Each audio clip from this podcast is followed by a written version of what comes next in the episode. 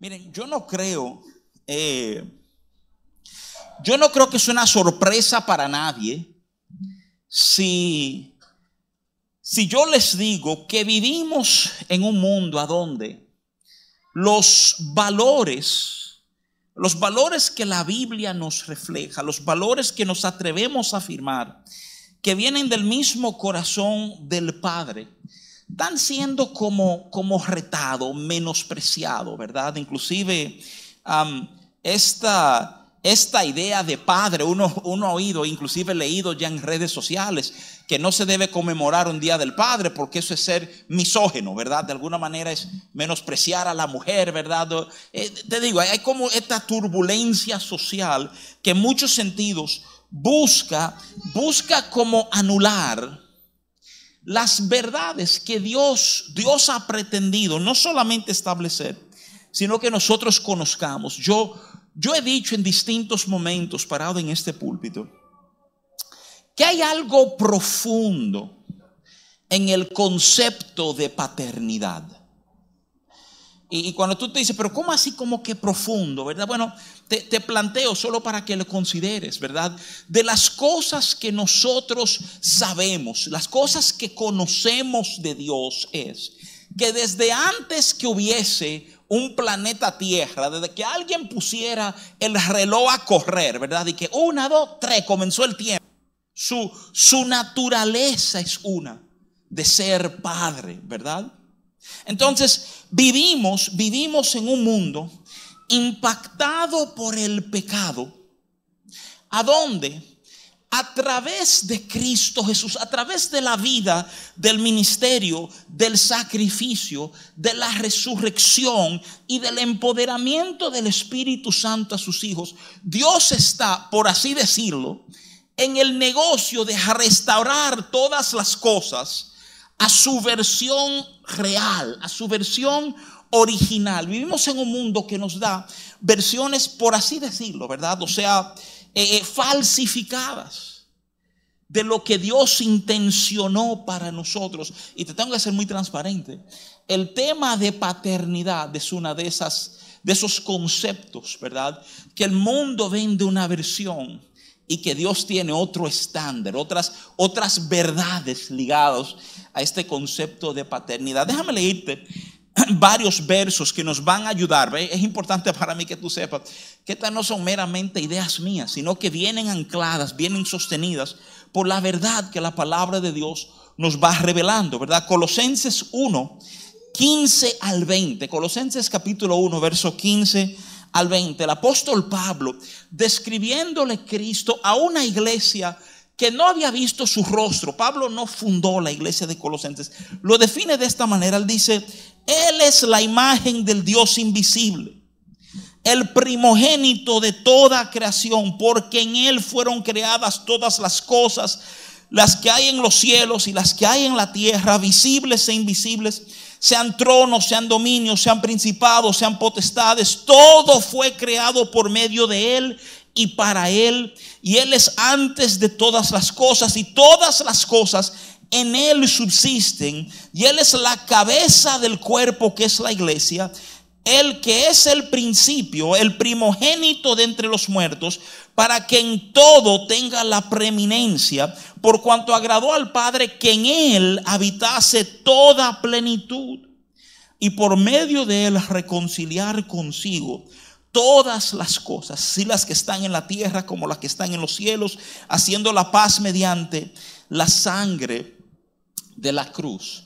Y Efesios 1.10, de manera muy puntual, abre diciendo, estamos en medio de una idea del apóstol Pablo, dice, de reunir todas las cosas en Cristo, en la dispensación del cumplimiento de los tiempos, así las que están en los cielos como lo que están en la tierra, ¿verdad? O sea, déjame, déjame volver a decirte que si tú observas con cuidado estos planteamientos del apóstol Pablo, Pablo en esencia está diciendo, mira, Dios ha tenido a Cristo para a través de Cristo traer todas las cosas a Él nueva vez. O sea, todas las cosas, no algunas cosas. Esto es importante. Esto es bien importante que lo entendamos porque de nuevo, a veces yo pienso que aún los creyentes tenemos una visión como bien, bien estrecha, bien corta de lo que Dios está haciendo y de lo que Dios quiere hacer. Muchas personas entienden que la misión de Cristo era salvar al hombre, ¿verdad? Y déjame decirte, hablándote con mucha, mucha precisión, ¿verdad? Ciertamente Cristo es nuestro Salvador. Pero cuando tú lo ves en amplio, tú comienzas a darte cuenta que Dios estaba en Cristo reconciliando, óyeme bien, a todo con Él de nuevo.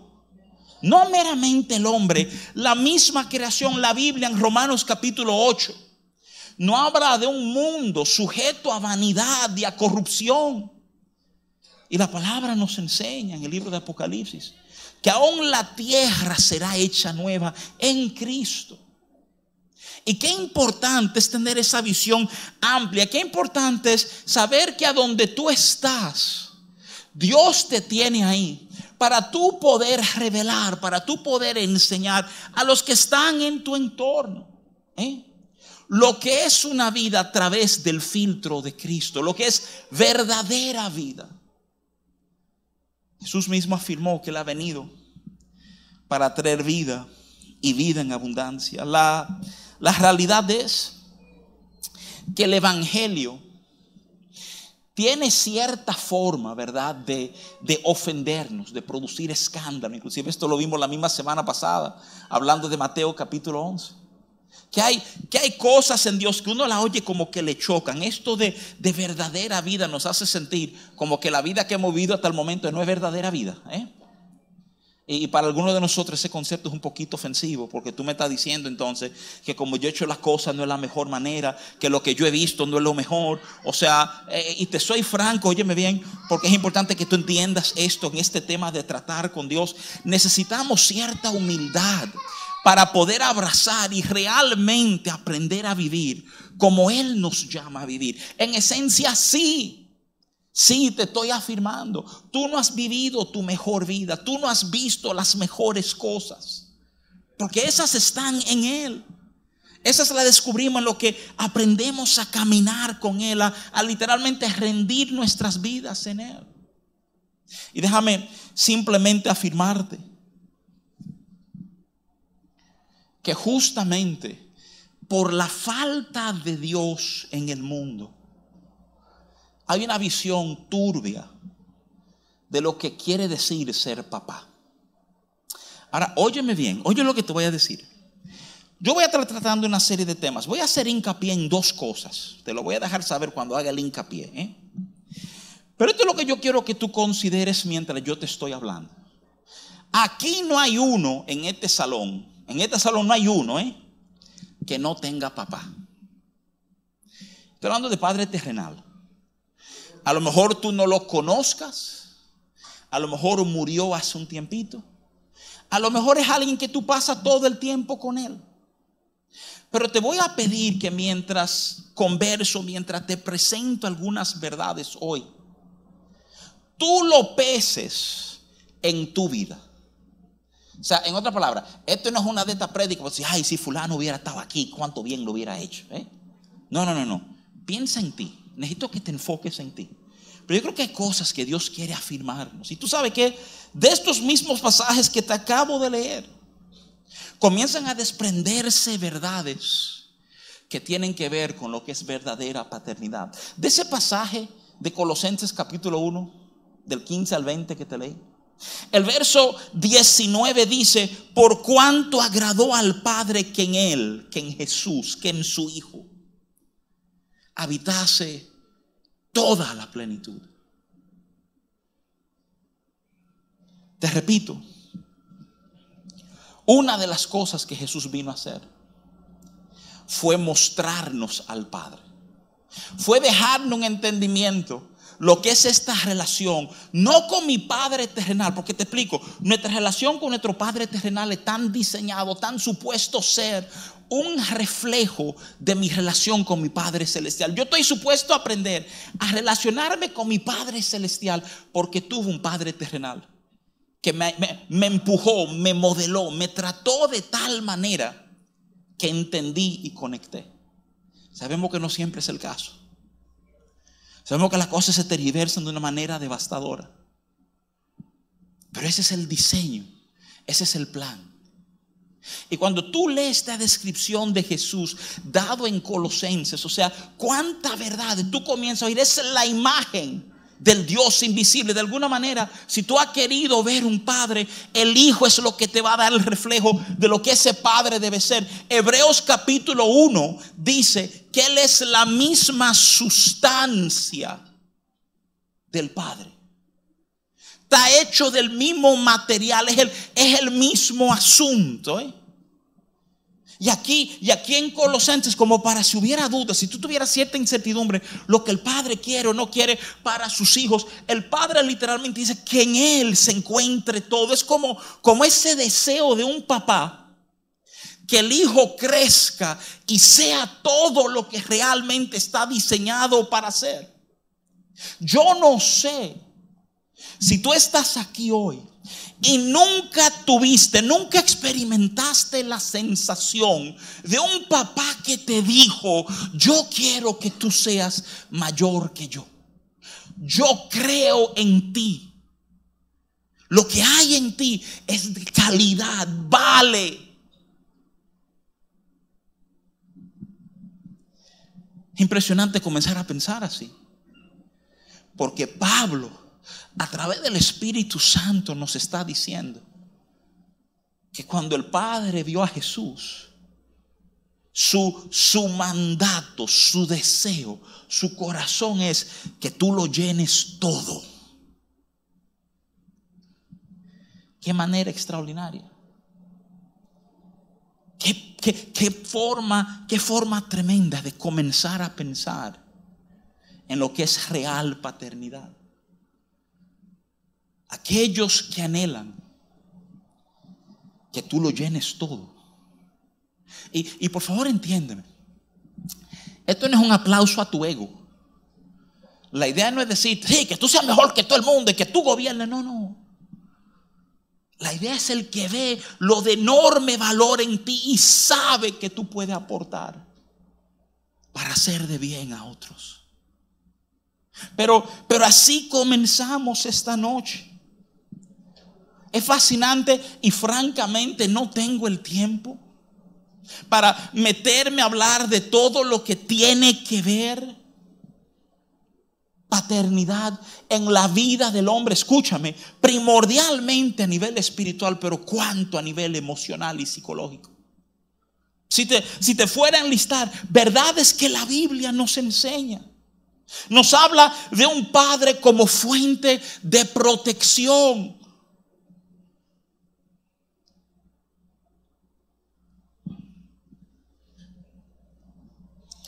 Escuché una vez a un profesor decirnos que la muerte de un papá es equivalente a tú entrar en tu casa, cerrar la puerta, ponerle todos los seguros a la puerta y el petillo, para dar la vuelta y descubrirte que la casa no tenía techo que aunque tú habías que cerrado la puerta, ¿verdad? No hay techo, no hay nada sobre ti. Hay algunos de nosotros que nunca experimentamos una sensación de protección o por lo contrario, como la experimenté en papá cuando se fue, cuando murió. Me quedé como con ese sabor de que no hay un techo sobre mi cabeza, que no hay nadie sobre mí como que me toca a mí enfrentar todo lo que pueda venir porque no hay quien me cubra.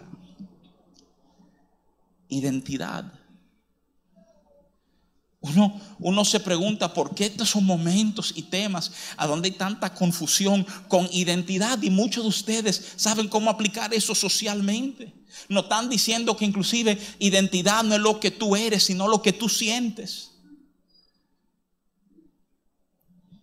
Y déjame ligarte la crisis enorme de identidad a la falta de verdadera paternidad. Porque la Biblia nos da el ejemplo de que los hijos, ¿verdad? No solamente, escúchame, no solamente portan el apellido de sus padres, sino, esta es la parte donde se tranca mucho, hacen lo que sus padres hacen. En el Evangelio de Juan, capítulo 8, hay, eh, Juan 8, no dice, hey, conoceréis la verdad y la verdad nos hará libre. Si tú lees Juan 8, Juan 8 es casi un pleito de principio a final. ¿Eh? Entre Jesús y los fariseos y las cosas que ahí están pasando. Y dentro de las cosas que ahí pasan, es que Jesús toca la figura sagrada de Abraham y los fariseos entran en un repelpero. Y juran que nosotros somos hijos de Abraham. Juan 8:39. Respondiendo y le dijeron, nuestro padre es Abraham. Jesús le dijo, si fueran hijos de Abraham, las obras de Abraham harían. Fíjate que Jesús ata paternidad no a esta condición pasiva de que los genes de Abraham corrieron por tu, tu, tu, tatarabuelo y tu bisabuelo y tu abuelo y tu papá y llegaron a ti. No, Él está diciendo, si ustedes fueran hijos de Abraham, ustedes harían lo que su padre hacía. Porque de alguna manera lo que prima en el pensar de Jesús es que los hijos hacen lo que vieron sus padres hacer. Entonces, paternidad no es meramente protección, no es meramente provisión. Verdadera paternidad habla, habla de modelos. Habla, habla de enseñarte a hacer. La identidad está en crisis. Tuve buscando datos porque, porque yo creo que estos principios espirituales tienen su reflejo, su contraparte en la vida real. Y tú sabes que uno de los datos que comencé a buscar era el porciento de niños dado en adopción que tratan, ustedes lo han visto todito en alguna película, en alguna serie, pero ¿cuántos niños en adopción realmente se ponen a buscar de que sus padres biológicos? Encontré cinco estudios ingleses todo, aplicado en Inglaterra, entre los años 1996 y 2005. Los datos fueron asombrosos. 66% de mujeres adoptadas, si fueron hembra, tratan de buscar a sus padres biológicos. Y 40% de hombres adoptados.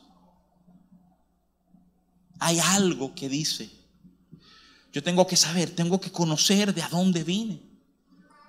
El dato de hombres se interpreta de muchísimas maneras. Pero a nuestro fin, lo que estamos hablando de un padre, ¿verdad? Ser modelo para un hijo, te diría con toda honestidad, ¿cuántos hombres nos criamos sin modelo? Sin saber qué hacer.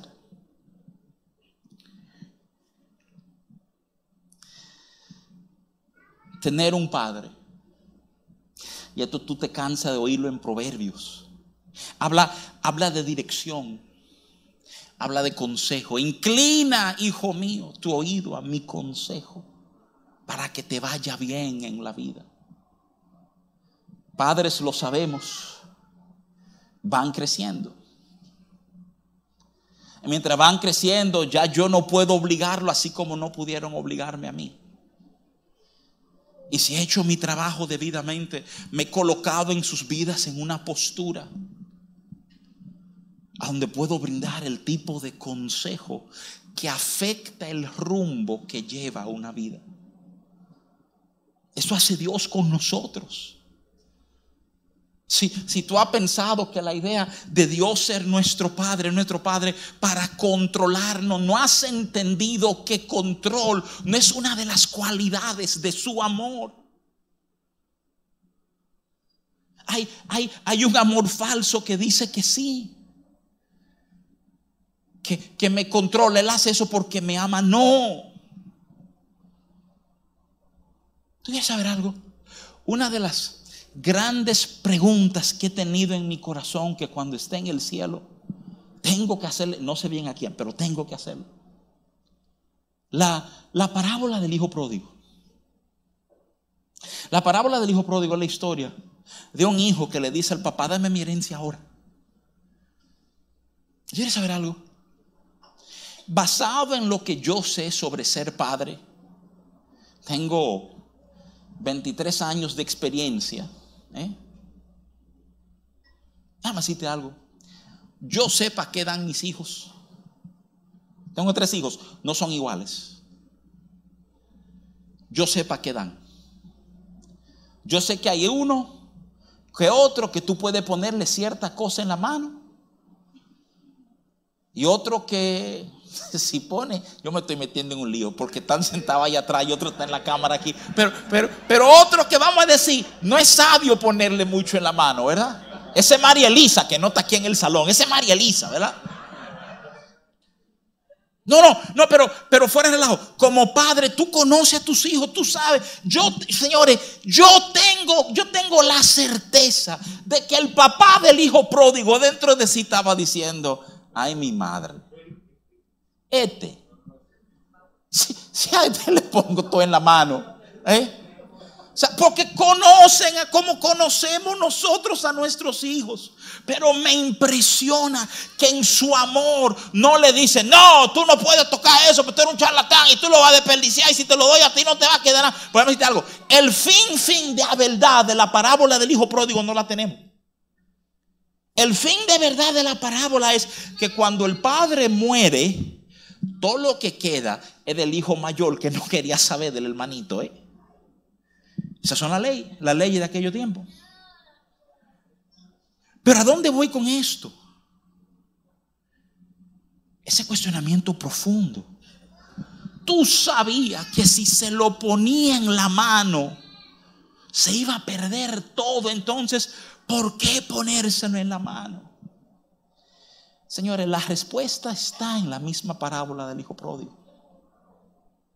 Porque lo que eso produjo en la vida de ese muchacho, ese arrepentimiento, ese volver a casa, valía más que cualquier herencia que se pudo haber perdido en el camino.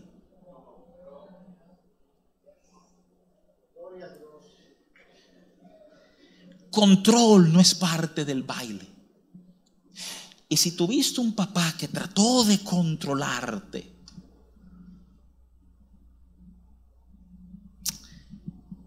Te aseguro que eso ha afectado tu imagen de Dios. Te ha llegado a pensar que Dios va a hacer eso contigo.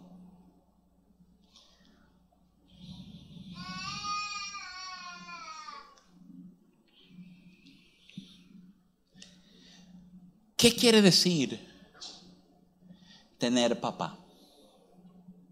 Y, y, te lo cité rapidito, pero mi mente corre a Lucas 15, verso 20. Y levantándose, vino su padre y aun cuando estaba lejos, lo vio su padre. Fue movido a misericordia y corrió y se echó sobre su cuello y le besó. Esta es la respuesta del padre del hijo pródigo al ver cuando el muchacho volvía a casa.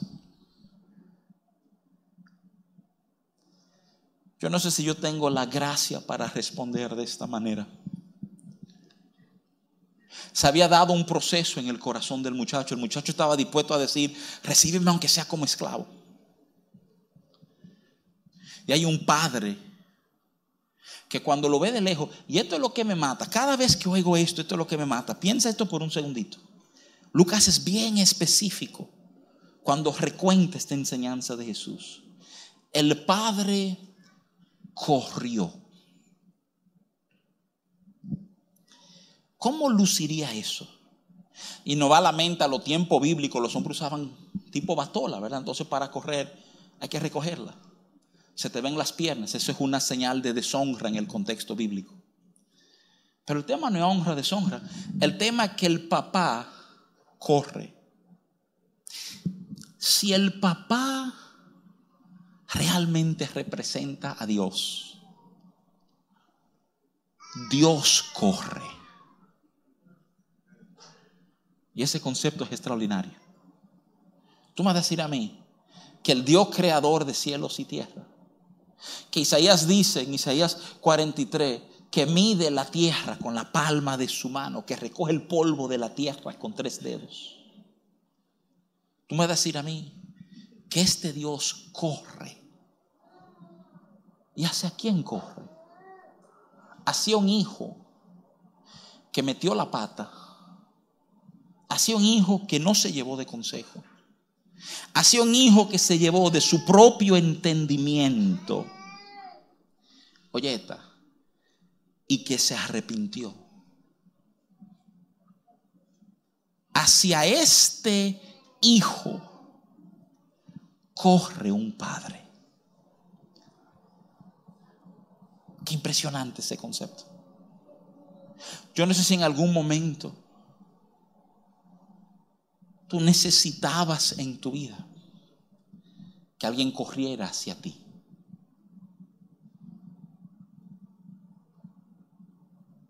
Escúchame. Tu Padre Celestial corre hacia ti.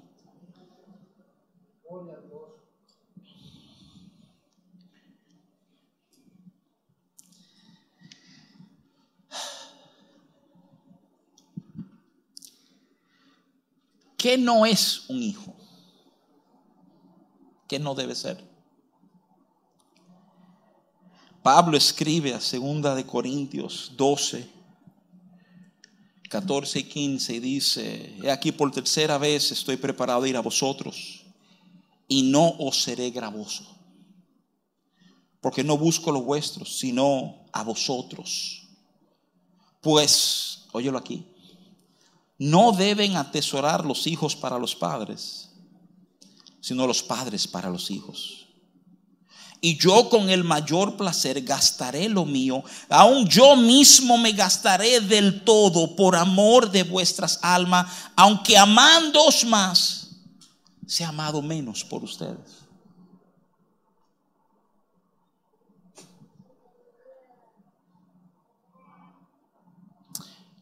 Por diseño de Dios, el Padre no está supuesto serle gravoso a sus hijos. Yo no vivo de mis hijos, mis hijos, viven de mí. Y me encanta cómo el apóstol Pablo presenta esto en la, eh, en la luz más excelente. Es que no se trata de cosas.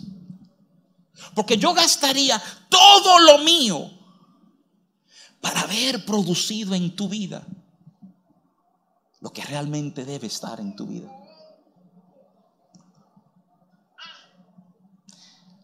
Algunos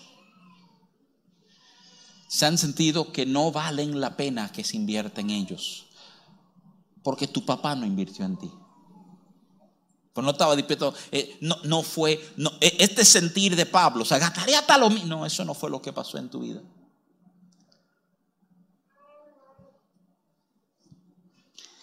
Déjame simplemente decirte, tu Padre Celestial ha dado lo más caro que Él tiene por amor a ti. Si en algún sentir tú sientes que tu padre terrenal quedó corto, no te dio lo que tú querías, lo que tú necesitabas, tu padre celestial no ha tenido reserva para contigo. Pablo, Pablo le dice a los romanos, ven acá. Y si te dio a su hijo, no te dará juntamente con él toda la cosa. Lo que Pablo está hablando es, si te dio lo más caro, no te va a poner ahí todo lo otro. ¿eh? Algunos aquí necesitamos oír que hay un Padre dispuesto a dar todo por nosotros. Conociéndonos, está dispuesto a dar todo por nosotros.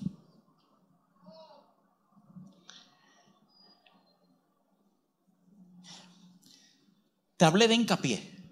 Mira, dos cosas. Todo esto que te estoy hablando en un sentido es genérico, puede aplicar cualquiera.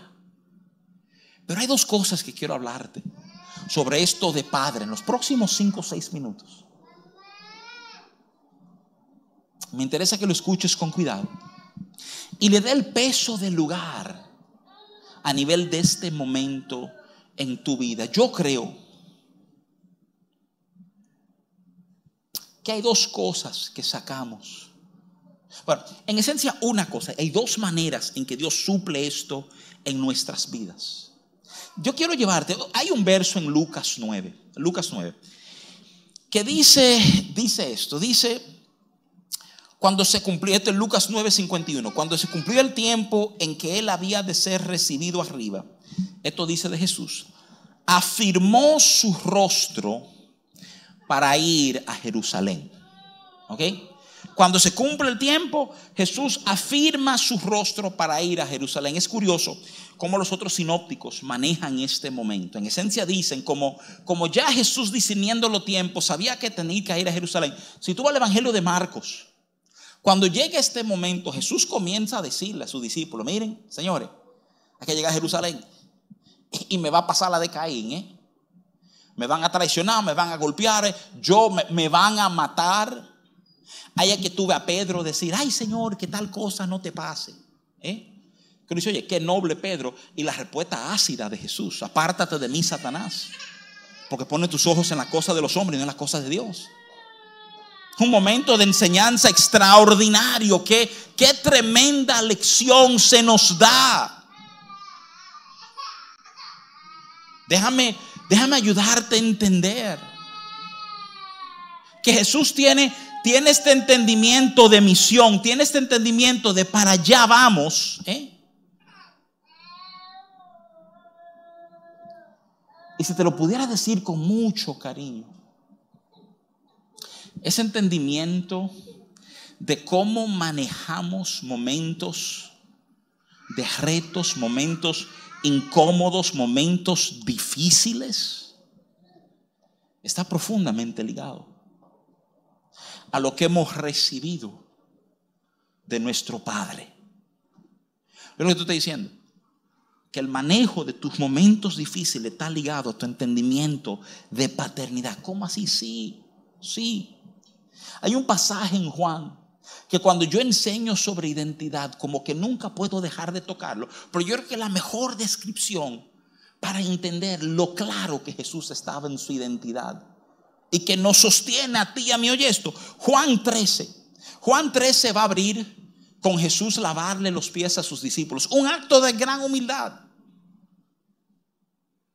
Juan 13:3 dice, sabiendo Jesús que el Padre le había dado todas las cosas en las manos y que había salido de Dios y a Dios iba. Esa es la introducción que te da Juan. A Jesús lavar los pies de su discípulo. Dice, mira, y, por favor, mide las palabras con cuidado. Antes de él dar un paso de humildad, la cosa que va a comenzar, ¿verdad? Todo el proceso de su despedida y de su muerte te hacen esta referencia. Te dicen, Jesús sabía que su papá le había puesto todas las cosas en sus manos. Que de él había salido y que a donde él iba es como decir, al tener estas tres cosas cuadradas, al tener el entendimiento de lo que mi padre me ha dado, el entendimiento salí de él, el entendimiento voy a él, ya yo puedo hacer lo que sea. La Biblia nos dice en Hebreos que Jesús pudo sufrir muerte muerte de cruz poniendo los ojos en el gozo que estaba por delante. Señores, ese concepto de un gozo por delante, ¿de a dónde vino sino del trato con su Padre? Esta convicción de lo que mi Padre me ha dado. Algunos de nosotros estamos luchando profundamente con momentos difíciles porque francamente, no tengo la menor idea de lo que mi papá me ha dado, a dónde está y no sé si quiero ir a donde él. Cuando no habla de Jesús, no habla de otra verdad. Mira, déjame proponerte algo. Y esto lo hablamos con hombres en otro contexto, pero es importante que tú lo consideres en tu corazón. Es fácil a veces pensar, y lo decimos, Papá fue un tipo malo, un tipo indiferente, un desgraciado. ¿eh? Pensamos así. déjame simplemente proponerte que tu papá no era más que una víctima que tu papá te dio lo que él tenía para dar y francamente a lo mejor él no recibió gran cosa tampoco. Invito tu corazón a considerar esto. Que aunque él quisiera darte más, él no podía. Porque, y es un principio bíblico, si no me lo cree, búscalo en Hechos capítulo 3. Tú solo puedes dar de lo que tienes. Tú ves, el diseño de paternidad siempre fue que padres terrenales tuvieran conectado a Padre Celestial para tener que dar a sus hijos. Pero cuando se rompe esa comunicación, tenemos que dar de lo que nos inventamos, de lo que tenemos en un momento.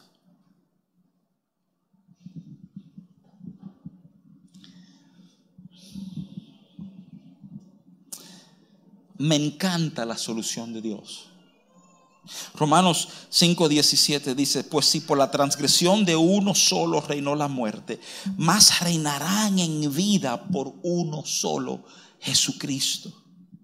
Los que reciben la abundancia de la gracia y el don de la justicia.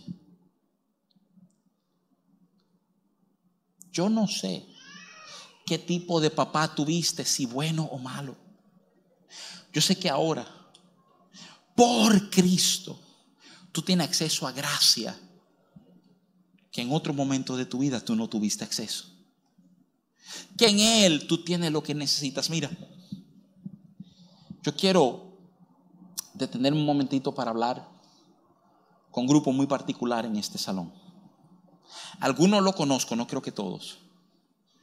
Todo lo que han perdido a su papá. Todo lo que están sentados aquí, tu papá no está vivo porque los conozco. Sé que muchos han muerto, digamos, por vejez, por naturalidad, otros por enfermedad, otros en circunstancias violentas e inesperadas.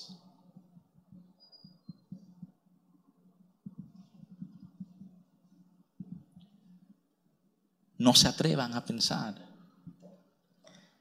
que no tienen papá. Tú ves, el que cierra la puerta y mira para arriba y se da cuenta de que no hay techo. Es el que no tiene el entendimiento de que ese cielo que tú estás viendo no es más que el estrado de los pies de tu verdadero Padre.